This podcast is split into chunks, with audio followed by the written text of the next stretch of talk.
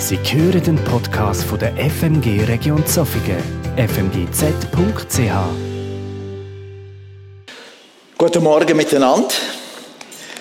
Äh, eben, wie der Patrick gesagt hat am Anfang, willkommen zurück von der Ferie. Wer in der Ferie sind, wir sind von der Ferie zurückgekommen und probieren jetzt wieder in Alltagsmodus zu wechseln.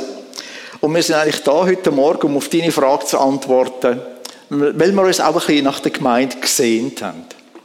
Und äh, es tut gut, wieder da zu sein. Es tut gut, euch zu sehen. Es tut gut, Gemeinschaft zu haben. Und ich freue mich, dass wir heute Morgen zusammen aufs Wort Gottes hören. Und wie ihr seht, ein Thema heute Morgen bisschen speziell. Gott hat Israel erwählt. Wer den ZIP liest, die Verbandszeitschrift äh, von der VfMG, der hat mitgekriegt, dass in den letzten drei Monaten immer wieder irgendwie das Thema war, Gottes Handeln in der Kirchengeschichte, in der Heilsgeschichte und in der Weltgeschichte. Und die Frage ist eigentlich die, wo ist Gott in dem, was passiert? Und heute Morgen möchten wir zusammen einfach einen Aspekt ein bisschen besonders anschauen, und zwar, was Israel in das ganze Thema bedeutet und für uns zu tun hat. Ich lese nur einen Satz aus, dem, aus der Juni-Ausgabe. Ersichtlich ist Gottes Wirken besonders in der Geschichte Israels und der Juden und jener seiner Gemeinde und des Christentums. Es ist so, dass Gott Israel erwählt hat. Man kann zu dem Thema sehr geteilter Meinung sein. Ich weiß das. Man kann pro Israel sein, man sehr kritisch sein Israel gegenüber. Man kann auch differenziert, positiv sein. Oder wenn man es jetzt in Italien würde sagen, so sein. Das heißt, es interessiert mich nicht. Es gibt ganz verschiedene Positionen. Äh, der Prophet Zacharias sagt im Kapitel 12, dass Jesus, Entschuldigung, dass Jerusalem, bevor der Herr Jesus wiederkommt, ein Taumelbacher wird sein. Das heißt, das Gefäß, wo wenn man daraus trinkt, einem nachher nicht wohl ist. Ich sage jetzt nicht, man ist nachher besoffen, aber es geht in die Richtung. Ja? Oder genauso sagt er, ein Stemm oder ein Laststein, also ein Stein, wo man wie zu einer Kraftprobe soll auflupfen und sie entweder schafft oder nicht. Er braucht auch andere Bilder. Er braucht das Bild von einer Schwelle, an der man strauchelt, über die man stolpert. Im Blick auf Israel, im Blick auf Jerusalem. Ich weiß, es gibt echte und auch sogenannte selbsternannte Experten, die zu jeder Frage, die mit Israel zu tun hat, eine Antwort haben. Ich gehöre nicht zu denen. Ich gehöre zu denen, die versucht, immer besser zu verstehen, was Gott in seinem Volk und durch sein Volk wirkt, gewirkt hat, wirkt, noch wirken wird und was das mit mir zu tun hat, mit der Gemeinde Jesus zu tun hat. Und in dem Sinn probieren wir auch heute Morgen das Thema anzugehen. Und aus dem gleichen Grund sind Erika und ich, wir sind schon, ich glaube, über 15 Mal in Israel gewesen. Wir haben immer wieder italienische Gruppen begleitet und haben Israel bereist, vom höheren Norden bis in Südspitze ab in Elat, also vom Berg Hermon, und sind, glaube ich, schon fast überall in Israel. Es ist ein faszinierendes Land, aber wir wollen nicht bei dem äh, stehen bleiben, sondern uns mit der Frage beschäftigen, was heißt das, dass Gott Israel erwählt hat? Wir sehen aus 5. Mose 7, dass die Erwählung Israels äh, nicht irgendetwas Geopolitisches war, sondern Gott nicht hat euch der Herr angenommen und euch erwählt, weil ihr größer wäret als alle Völker, denn du bist das Kleinste unter allen Völkern, sondern weil er euch geliebt hat. Und damit er seinen Eid hielte den er euren Vätern geschworen hat?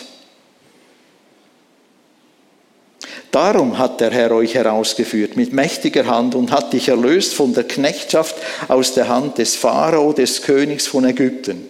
So sollst du nun wissen, dass der Herr, dein Gott, allein Gott ist, der treue Gott, der den Bund und die Barmherzigkeit bis ins tausendste Glied hält denen, die ihn lieben und seine Gebote halten.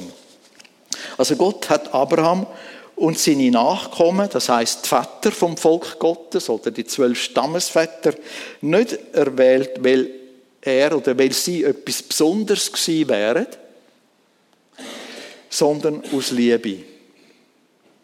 Aber Israel ist durch die Erwählung etwas Besonderes geworden.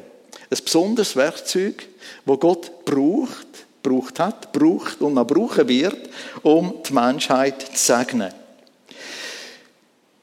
Das gilt übrigens auch für jedes Gotteskind. Wir sind auf der einen Seite nichts Spezielles. Wir gehören zu den gefallenen Geschöpfen von Natur aus, sind getrennt von Gott. Und Gott äh, zieht uns zu sich und kann uns erretten, weil, so sagt es Johannes, weil seine Liebe so unendlich groß ist. Seht, welch eine Liebe hat uns der Vater erzeigt, dass wir Gottes Kinder sein sollen. Und wir sind es, solche sind wir. 1. Johannes 3. Also wir sind etwas Besonderes geworden. Israel ist etwas Besonderes geworden, weil sie das Volk Gottes oder wir als Christen Kinder Gottes geworden sind, indem wir Jesus angenommen haben. Aber ebenso hat Gott Israel aus einem anderen Grund erwählt oder aus zwei weiteren Gründen, weil er hat durch seine Erwählung von dem Volk zeigen, wie es ist, wenn Menschen die Liebe Gottes erleben. Und in einer Liebesbeziehung zu Gott, unserem Schöpfer, durchs Leben gehen. Und genauso, wie es sollte sein, oder wie es könnte sein, wenn Menschen untereinander liebevoll, wertschätzend miteinander umgehen. Und es ist so, dass schon im Alten Testament äh, der Auftrag oder das Gebot formuliert ist, man soll Gott lieben von ganzem Herzen und der nächste wie sich selber. Und Israel hat dazu dienen, das zu illustrieren. Es gibt einen weiteren Grund. Gott hat das Volk Israel auch ausgewählt, damit aus Israel Jesus Christus, der verheißte Messias, soll kommen. Also unser Erlöser, unser Erretter. Schon in 1. Mose 3 hat Gott am Adam und der Eva versprochen, nachdem sie ungehorsam worden sind, einmal wird jemand kommen und den Kopf von der Schlange oder vom Find Gottes zertreten und ihn besiegen, auch wenn der ihn wird verletzen. Ein Hinweis zuerst mal auf Jesus, auf den kommenden Messias. Und später hat Gott das bestätigt, dass der Messias durch den Stamm Juda wo ein Nachkomme war vom Abraham, Isaac, Jakob, der Vater vom Juda, dass der Messias äh, von dem Volk wird kommen. Gott hat äh, das Volk Israel auserwählt und ich denke, das ist der Hauptgrund, weil er hat ein Volk gebraucht, er hat Menschen gebraucht, damit er hat können Mensch werden und hat das gemacht, indem er Israel als das Werkzeug erwählt hat und Jesus Christus ist eigentlich definitiv der Grund dafür, warum Gott hat das Volk ausgewählt. Nicht ein besonderes Volk, ich wiederhole es, sondern ein Volk, das nachher etwas Besonderes geworden ist. Und als Volk von der Erwählung, als weitere Volk von der Erwählung von Israel, hat Gott sich gewünscht, dass Israel auch für andere Völker zum Sagen werden würde dass Israel zu anderen Völkern gehen soll oder sich mit anderen Völkern äh, beschäftigen soll, um Gott zu erklären, zu bezeugen, um sie zu informieren über den grossen Gott. Israel soll ein Volk sein von Priester, Propheten, Missionaren für die Welt. Und Gottes Ziel ist eigentlich für Israel, dass seine Nation, das Volk, eine vorbildhafte Nation soll sein. Also es gibt ganz viele Gründe, warum Gott Israel erwähnt hat.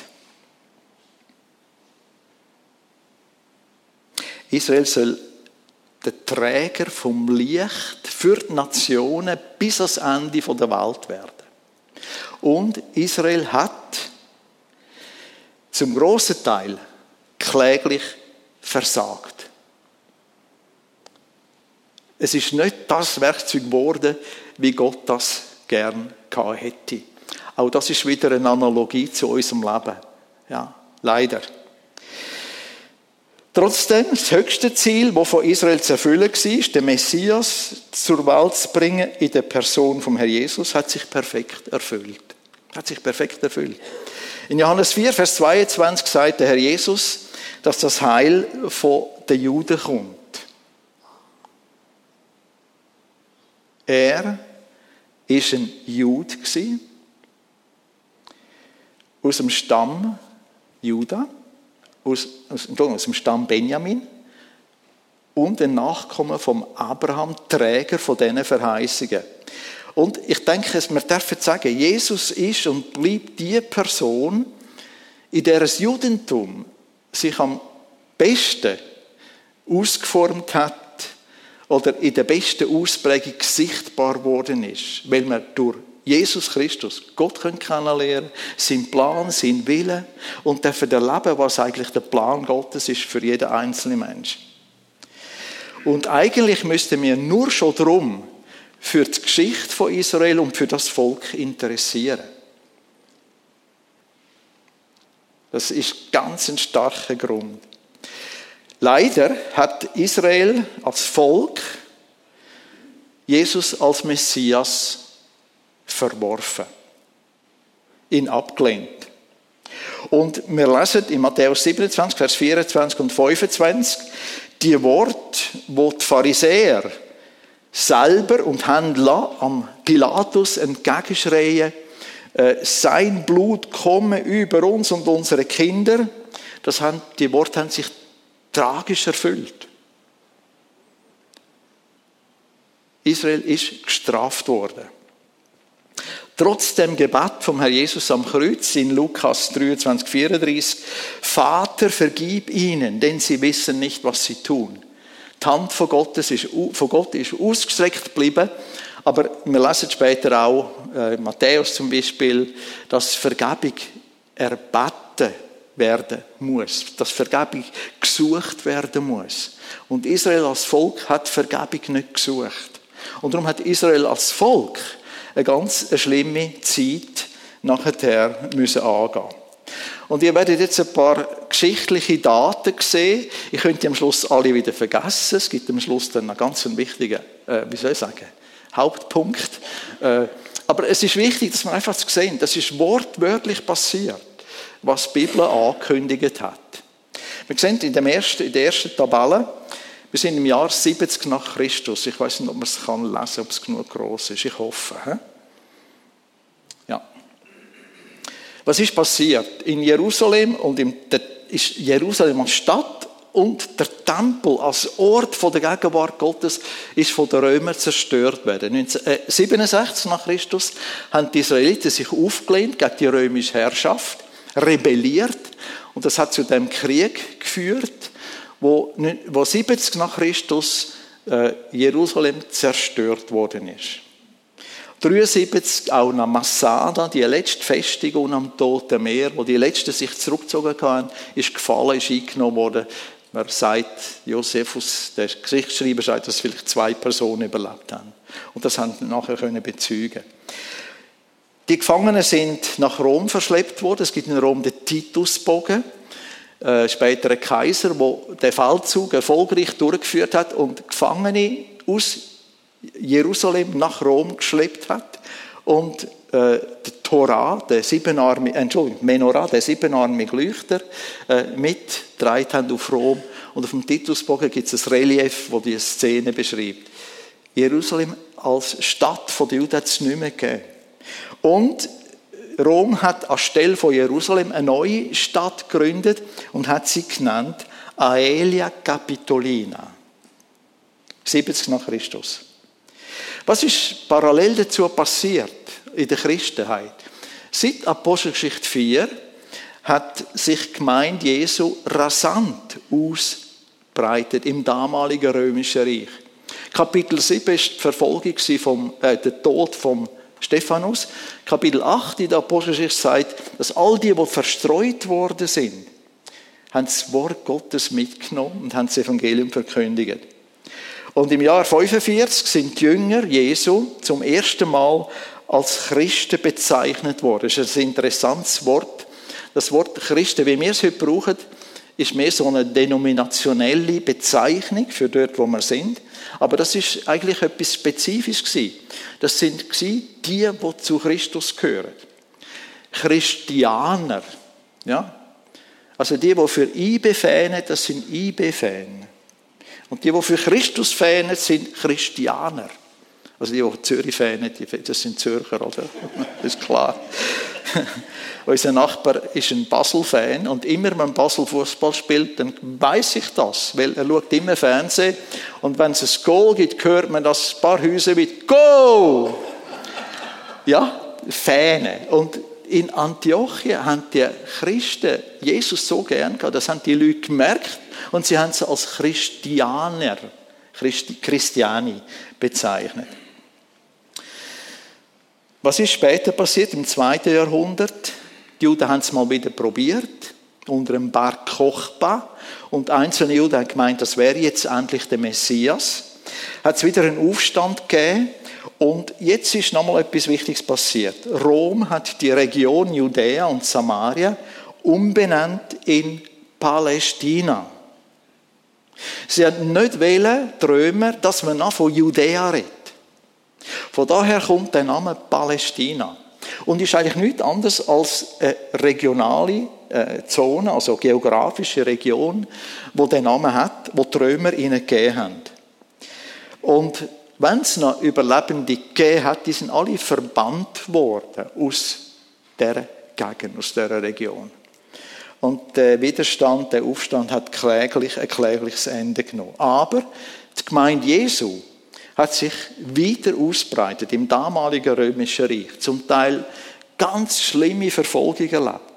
Also die Gemeinde, Jesus, die Gemeinde Jesu ist weitergegangen und Gott hat sein Werk getan. Und jetzt sehen Sie, die nächste Jahreszahl ist 1882. Was ist passiert zwischen 70 nach Christus bis 1882? Wo ist das Volk Israel? Wo sind die Juden? Wo ist das Volk, wo Gott hat wollen brauchen, äh, zum, um sich bekannt zu machen? Es gibt keine Antwort. Die Juden sind nie und überall gewesen. Aber eben kein Volk in keinem Land mehr. Man hat ganz viele Züge, also geschichtliche äh, Berichte, wie die Juden weltweit verfolgt worden sind, immer wieder als Minderheit, auch in Basel, zur Zeit der Pest in Basel. Sie sind, sie sind äh, als Schuldige bezeichnet worden, dass die Pest in Basel ausgebrochen ist. Und so weiter. Mit dem Kolumbus 1492 sind auf dem Schiff, mit, auf diesen drei Schiffen, die er hat Amerika entdecken, vermutlich sehr viele Juden gewesen, weil sie in Spanien hätten sie sich müssen zum Katholizismus bekehren unter der Inquisition mit, unter Lebensgefahr äh, gestanden sind, wenn sie das nicht machen. Und darum sind mit dem Kolumbus Juden nach Amerika gekommen. Eben, wo sind sie? Überall und nie mehr. Und 1882 hat man wieder äh, plötzlich eine Rückwanderung, die erste Rückwanderungswelle gehabt. In Russland hat es Pogrom gegeben, das sind so ganz gezielte Verfolgungsanlässe, wo ganz viele Menschen umgekommen sind. Und das hat die Auswanderung verstärkt. Was ist in der Christenheit passiert? In der Christenheit ist in der Zwischenzeit eine Lehre äh, äh, entstanden, das nennt sich Ersatztheologie, wo eigentlich sagt, dass Israel definitiv weg ist, verschwunden ist, keine Rolle mehr spielt und dafür die Gemeinde Jesu an ihren Platz treten ist. Und das ist bis ins letzte Jahrhundert prägend in den etablierten Kirchen. Und zum Teil auch in freikirchlichen Kreisen, weil man einfach gesagt hat, Israel ist weg, Israel spielt keine Rolle mehr. Interessant ist, was im letzten Jahrhundert passiert ist. 1917 ist das Osmanische Reich zu Ende gegangen. Ende vom Zweiten Wel Ersten Weltkrieg 1918, 1917. Die Engländer haben das Mandat bekommen, sie sollen den Nahen Osten verwalten.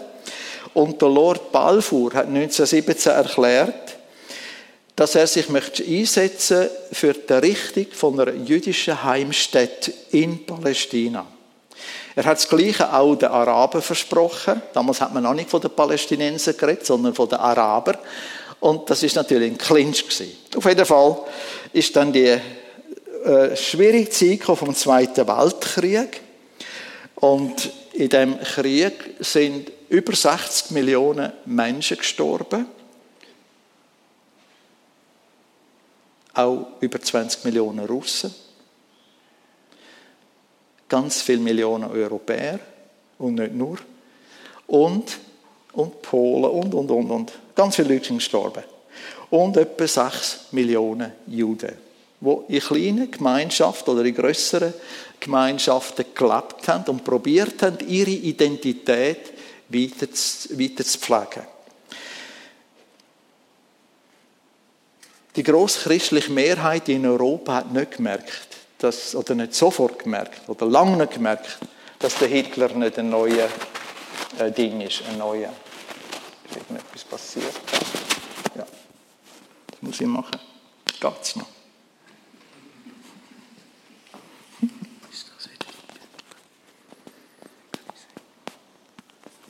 Danke vielmals. Eben, dass der Hitler nicht ein neuer Messias war. Ist lang gegangen. Und die, die es gemerkt haben und gehandelt haben, die sind zum Teil äh, umgekommen. Stichwort Bonhoeffer, Stichwort sein Schwager von Stauffenberg. Aber eben, nach dem Krieg 1947 haben die Vereinigten Nationen abgestimmt darüber, ob Israel wieder ein Land werden soll. Und es ist so dass tatsächlich eine große Mehrheit, 33 Ja-Stimmen gegen 13 Nein-Stimmen, äh, das bejaht haben, dass Israel wieder darf ein Land sein auf ihrem Boden. Das hat dazu geführt, dass am 14. Mai 1948 der erste Premierminister von Israel, der David Ben-Gurion, den Staat ausgerufen hat. Geburtsstunde vom modernen, wiedererstandenen Staat. Und was hat das bewirkt? Dass in der christlichen Gemeinde plötzlich wieder eine Antenne rausgefahren worden ist. Oh ja, Gott hat sein Volk ja gar nicht vergessen. Israel ist ja das Thema. Vielleicht fängt jetzt die Endzeit an. Jetzt kommt dann die Entrückung und, und, und, und, und. Und da hat irgendwie das Pendel ausgeschlagen, zum Teil oder oft auf eine ganz ungesunde Art und Weise und haben eben dazu geführt, dass das Pendel nachher da über ist und dann ist Israel wieder ein Reizthema geworden. Aber irgendwann, nach 19, ab 1948, sind Missionswerke entstanden, sind Gemeinden, plötzlich haben sich irgendwie eine neue Identität gegeben, wir sind israelfreundlich, jetzt passiert dann etwas und so weiter. Und das ist nicht immer alles richtig gelaufen. Leider. Was ist passiert nach der äh, nach der Ausrufung vom Staat Israel. Wir sehen, wie rechts auf dem, auf dem Plan, äh, das ist jetzt im Groben ungefähr so, wie Israel und Westjordanien heute sich präsentieren, äh, wie sie beschlossen haben in dem Teilungsplan, nachdem das Mandat der Briten aufgehört hat, im Mai 1948, es zwei Nationen soll geben oder zwei Heimstädte. Alles, was blau ist, soll den Juden gehören. Alles, was gel oder orange ist, soll den Araber gehören. Oder von den Arabern verwaltet werden. Und dann hat es, mal schauen, ob ich das finde, ja, da ein weißer Flecken, das ist Jerusalem. Jerusalem soll unter, internationale, unter internationaler Aufsicht stehen und verwaltet werden. Übrigens, wenn man das sieht, da ist Beersheba, wo Abraham war. Das da unten ist eigentlich alles Wüste. Man hat also Israel einen Teil zugesprochen, wo öd, nicht fruchtbar, wo nicht ganz, wie soll ich sagen, also nicht viel Hoffnung gemacht hat. Und das hätte der palästinensische Staat sein. Man hat da gedacht, man tut eine Verbindung schaffen. Das ist heute der Gazastreifen. Äh, da oben ist Libanon, der Berg Hermon, See Genezareth, das Tote Meer. Damit sie ein bisschen spüren, was ist. Äh, Israel hat den Beschluss angenommen, die arabischen Staaten nicht. Wir wollen nicht einen israelischen Staat vor unserer Haustür. Und das hat sofort zum Krieg geführt. Am 15. Mai haben die arabischen Nationen Israel den Krieg erklärt, Israel angegriffen. Das ist der sogenannte Unabhängigkeitskrieg, der bis Ende 1949 gegangen ist. Und erst dann hat man die Grenzen einigermaßen können sichern. Hat nicht mehr genau mit dem übereingestimmt, aber das ist 1949 passiert. Was man oft vergisst, Jordanien, da hinten, Amman ist etwa da, äh, hat das Gebiet zu sich genommen, hat Jerusalem besetzt, hat den Tempelberg besetzt, hat die Behörden eingesetzt, die den Tempelberg verwaltet. Also das mit der internationalen Verwaltung von Jerusalem hat nicht funktioniert. Streitpunkt immer noch und leider bis heute. Und es hat weitere Friedensprozesse gegeben. Vielleicht erinnern wir uns an die Oslo-Abkommen, die unterzeichnet worden sind, die sollen endlich die Gegend befrieden, die unterschrieben worden sind und nachher wieder nicht eingehalten worden sind. Es ist, es ist eine schwierige Geschichte gewesen. Und ich sage das auf beiden Seiten ist das eine oder andere schief gelaufen. Jetzt kann man persönliche Meinung sein darüber. Aber das annulliert die Tatsache nicht, dass Gott Israel erwählt hat. Und ja, man darf heute Politik in Israel kritisieren, wie das in jedem Land äh, rechtlich ist. Das darf man. Aber man darf das Existenzrecht von Israel nicht in Zweifel setzen. Das beruht auf internationalen Abmachungen der Vereinigten Nationen. Und wenn man das sogar abstreitet, wie das Hamas macht, die Terrororganisation, die im Gazastreifen heute regiert, und zwar durch ein, durch ein, nicht durch Wahlen äh, dort sind, sondern durch eben das nicht anerkennen von Wahlen und ein, auf Italienisch heißt es ein Golpe, ich weiß gar nicht, wie man sagt, ein Militär, ein Putsch, jetzt kommt's. Durch einen Putsch dort ist, die haben ihre Charta von 1988, die Vernichtung von Israel immer noch drauf. Also wenn in der Bundesverfassung von der Schweiz wird stehen und früher oder später tun wir uns Österreich aneignen. Ungefähr. Und ich denke, wenn man Israels Existenzrecht abspricht, dann ist das nichts anderes als Geschichtsblindheit oder extremer Antisemitismus. Leider. Jetzt kommen wir wieder zurück in die Neuzeit oder zu uns. Äh, die Frage vom Anfang. Spielt Gott eine Rolle in der Geschichte der Menschheit? Oder hat der geschichtliche Überblick, den wir jetzt gesehen haben, äh, nur Elemente, die auf Entscheidungen von Menschen berufen, beruht? Oder ist da Gott auch noch irgendwo? Und wenn ja, was würde das für uns bedeuten? Und jetzt spezifisch auf Israel steht natürlich die Frage im Raum, hat Gott Israel verworfen?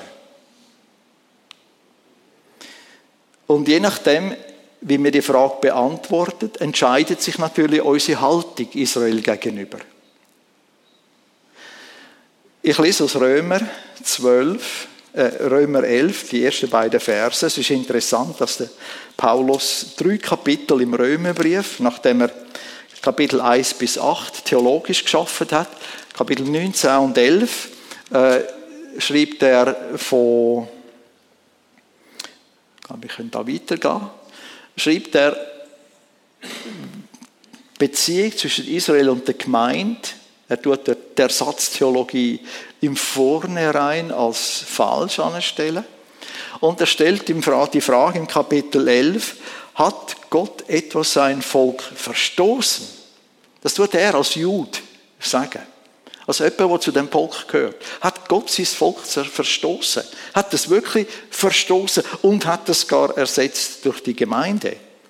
Und dann gibt er selber die Antwort, das ist ausgeschlossen. Das ist eine ganz starke Aussage, die er drei Mal braucht im Römerbrief. Das heißt, wir können es auch so umschreiben, das ist nicht Wirklichkeit und wird auch nie geschehen. Das ist ausgeschlossen, dass Gott sein Volk verworfen hat. Und wir können nochmal zurückgehen, trotz all diesen Sachen, die menschlich gesehen schief gelaufen sind oder die menschlich gesehen schier unmöglich äh, äh, erscheinen, können wir sagen, dass Gott einfach treu ist und seine Verheißungen erfüllt. Er tut nicht irgendwie irgendwann einmal sagen, ich habe zwar gesagt, das ist mein, äh, mein erwähltes Volk, aber ich kann mich nicht mehr mit dem identifizieren. Nein, er haltet dran an seinen Verheißungen, haltet fest dran. Und das ist für mich ganz, ganz wichtig heute. Der Paulus sagt dann in Kapitel 11, Vers 25, 26, 27, dass Israel wieder hergestellt werden wird. Gott haltet sein Wort. Das ist noch nicht passiert. Es ist jetzt physisch eine Nation da, aber es ist noch nicht das Volk Gottes, wo Jesus, der Messias, hat in ihrer Mitte. Das ist nicht der Fall. Das ist noch in der Zukunft. Aber Gott haltet an seinem Plan fest und Israel wird nochmal eine Rolle spielen in der Weltgeschichte. Und zwar, weil Gott das machen wird, äh, äh, und zwar wird Gott das machen, weil er alle Verheißungen, die mit Israel zu tun haben, wird erfüllen. Er wird sie erfüllen. Sie werden sich erfüllen.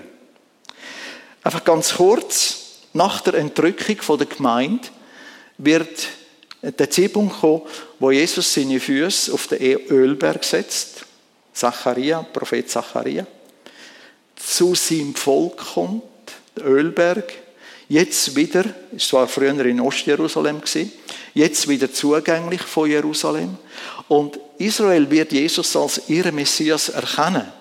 Nationen werden gerichtet und es wird das sogenannte messianische Reich aufgerichtet werden. Aber das sind Predigten irgendwann einmal. Aber einfach damit ihr spürt, Gott haltet fest an seinen Plan. Und jetzt, was bedeutet das für mich? Jetzt könnt ihr, alles, was ihr jetzt gehört habt, ist relativ wichtig. Aber das hilft uns, das zu unterstreichen. Gott ist barmherzig und geduldig. Mit Israel, mit dir, mit mir, mit uns. Gott ist barmherzig, Gott ist geduldig. Er hätte sein Volk schon lange verstoßen können, aber er hat es nicht gemacht. Er tut es nicht. Er erträgt, er straft auch. Wenn man ans Exil denkt, wo Israel nach äh, Assyrien, dann Babylon geführt worden ist, dort einen heidnischen König braucht. Gott ist im Spiel. Mit dem Dekret, dass die Juden wieder zurück können und Jerusalem wieder flicken, wieder aufbauen. Ja. Gott hat auch gestraft. Gott hat sein Volk geschüttelt. Oder die ganze Zeit, ab 70 nach Christus bis zur Staatsgründung 1948.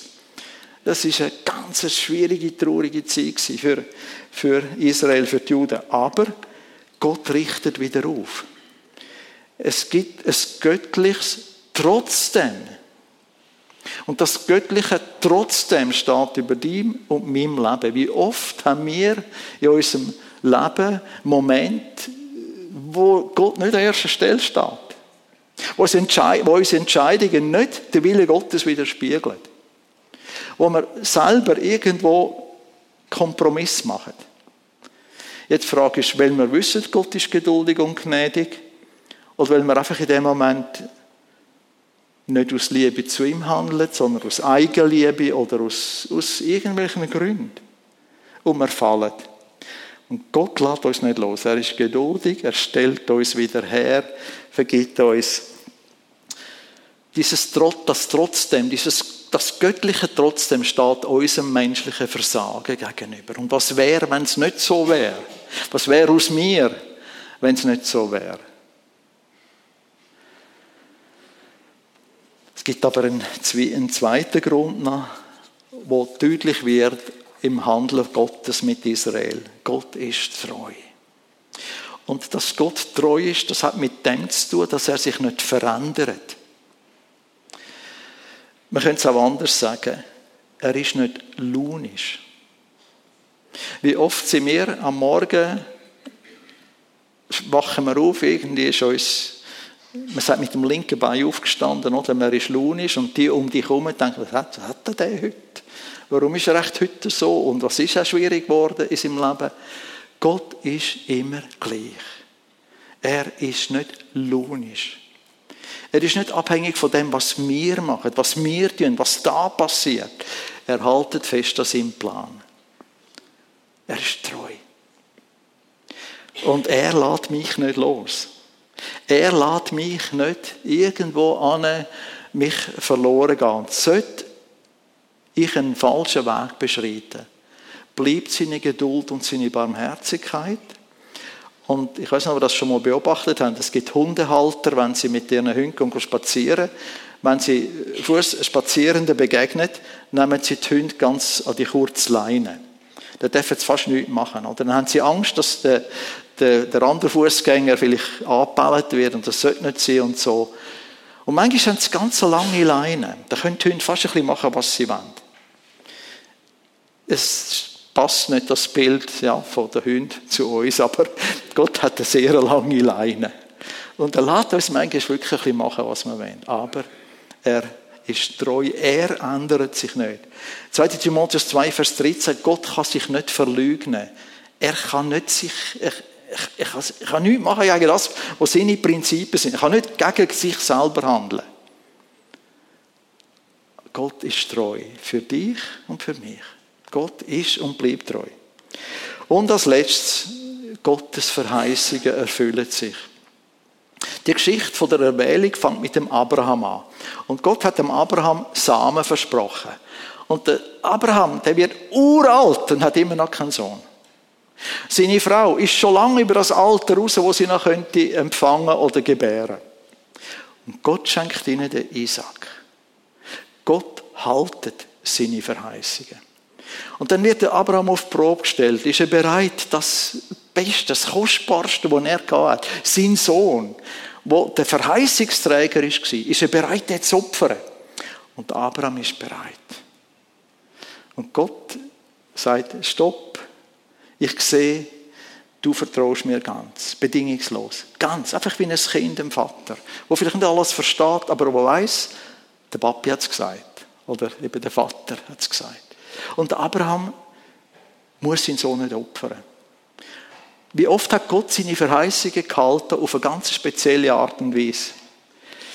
Er hat sein Volk aus der Knechtschaft herausgeführt, zurück ins verheißene Land und hat sie 40 Jahre lang geschützt, trotz ihrer Halsstarrigkeit, trotz ihrem mangelnden Vertrauen Gott gegenüber, weil er seine Verheißung äh, gebraucht hat.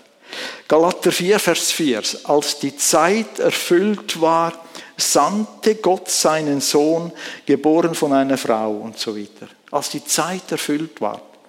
Zwischen Malachia und äh, Matthäus sind etwa 400 Jahre. Wieder eine Zeit der Stille. Aber Gott haltet fest an seinem Plan. Als die Zeit erfüllt war und jetzt gebiert, kommt Jesus auf die Welt. Er haltet fest an seinen Verheißungen. Und Epheser 3, Vers 6 sagt Paulus, es erfüllte sich die Verheißung, dass die Nichtjuden dank Christus und dem Evangelium Anteil am Reiche Gottes haben werden. Wir sind auch äh, wie soll ich sagen, Erfüller von einer Verheißung oder in uns erfüllt sich die Verheißung, dass Gott über sein Volk heraus an uns alle gedacht hat. Es ist wunderbar. Wir dürfen dazugehören. Ein paar Verheißungen für heute. Jesus hat gesagt, Hebräer 13, Vers 5, ich werde dich nicht aufgeben und dich nicht verlassen. Das ist übrigens ein Zitat, wo der Mose am Josua gegeben hat und wo Gott nachher am Josua direkt bestätigt hat. Wo er sich schon in der Praxis bewährt hat. Gott wird dich nicht verlassen und nicht versuchen oder dich nicht aufgeben. Ein anderer Vers, der für mich sehr oft einfach wichtig ist, ist 1. Johannes 1, Vers 9. Das ist nicht ein evangelistischer Vers, sondern schreibt Johannes an seine Gemeinde oder an Kinder Gottes und er sagt, so wir unsere Sünden bekennen, so ist er treu und gerecht, dass er uns die Sünden vergibt und uns von aller Ungerechtigkeit reinigt. Das ist auch eine Verheißung. Wenn wir Sünde bekennen, wenn wir Ja sagen, ja Herr, du hast recht, es tut mir leid, dann reinigt er uns. Das ist eine Verheißung. Und was wäre, wenn die Verheißung nicht täglich erlebbar wäre? Dann hätten wir so einen Ballast und so viel Knörz und Geschichten in unserem Leben, wo Gott gern wegnimmt, weil er gern vergibt. 1. Korinther 10, Vers 13, wieder ein Vers, der für mich ganz wichtig ist. Gott ist treu, der nicht zulassen wird, dass ihr über euer Vermögen oder über eure Kraft versucht oder geprüft werden, sondern mit der Versuchung oder Prüfung auch den Ausgang schaffen wird, so dass ihr sie ertragen könnt. Der Vers sagt eigentlich nichts anderes als, es gibt immer einen Ausweg. Es gibt immer einen Ausweg. Gott ist treu. Was für wunderbare Verheißungen. Und wenn ich jetzt nach Jerusalem, äh, nach Israel schaue, dann denke ich, wow, es geht irgendwie weiter mit dem Volk. Trotz allem. Warum? Weil Gott zu dem Volk schaut. Und weil Gott das Volk braucht, um nach Menschheitsgeschichte oder Weltgeschichte weiterzuschreiben. Ein Zitat, das bekannt ist von David Ben Gurion. Der erste Premierminister hat in seiner bei seiner Rede gesagt, wo er den Staat ausgerufen hat, wer nicht an Wunder glaubt, der ist kein Realist. Glauben wir an Wunder? Jein. Ja und nein. Ja, weil es Wunder gibt. Nein, weil wir glauben nicht an Wunder, sondern an den Gott, der Wunder tut. Das ist mehr. Wir glauben an den Gott, der Wunder tut. Und der David Ben Gurion hat den Satz gesagt im Blick auf die Umstände, auf die widerlichen und wundersamen Umstände, die dazu geführt haben, dass Israel wieder ein Land geworden ist. Wir glauben an den Gott, der das gewirkt hat. Ich möchte noch beten. Lieber Vater, wir danken dir von ganzem Herzen, dass du dich in der Menschheitsgeschichte offenbart hast, gezeigt hast. Und hast das Volk berufen, um uns zu zeigen, dass du gern eine liebevolle Beziehung zu uns hast. Zu uns als deine Geschöpfe, du als unser Schöpfer. Obwohl wir dir die Schultern zugewendet haben. Und obwohl wir, ja, von Natur aus gar nicht von dir wissen wollen. Und wir spüren das immer mehr um uns herum. Trotzdem liebst du immer noch gleich wie damals, wo, Jesus, wo du Jesus geschickt hast, als Ausdruck von deiner Liebe. Und ich möchte dich bitten, dass deine Liebe wieder neu Menschen erfasst, erfahrbar wird, erfahren wird. Aber auch, dass wir als deine Kinder aus dieser Liebe leben und dass die Liebe darf unseren Umgang miteinander äh, prägen, charakterisieren und dass Menschen einfach dürfen sehen, wir gehören zu dir. Und so wie du deine Verheißung in der Geschichte einlöst, tust du auch in unserem Leben, in unserem persönlichen Leben einlösen, einhalten. Und du hast das Werk, das du uns angefangen hast, wirst du zu, wirst du zu Ende führen. Dir ist das ein Licht. Und darum befehlen wir uns dir ganz neu an. Und ich danke dir für das, was du bist, für den, wo du bist, wie du bist, dass du treu bist, geduldig und barmherzig und dass du deine Verheißungen einlöst. Wir danken dir von ganzem Herzen. Amen.